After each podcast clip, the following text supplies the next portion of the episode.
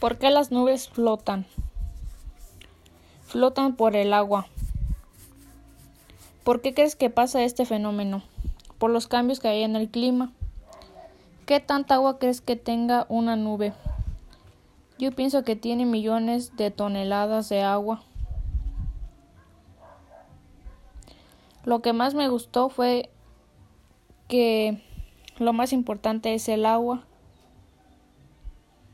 Este tema es interesante porque habla sobre, sobre el estados del agua y del agua.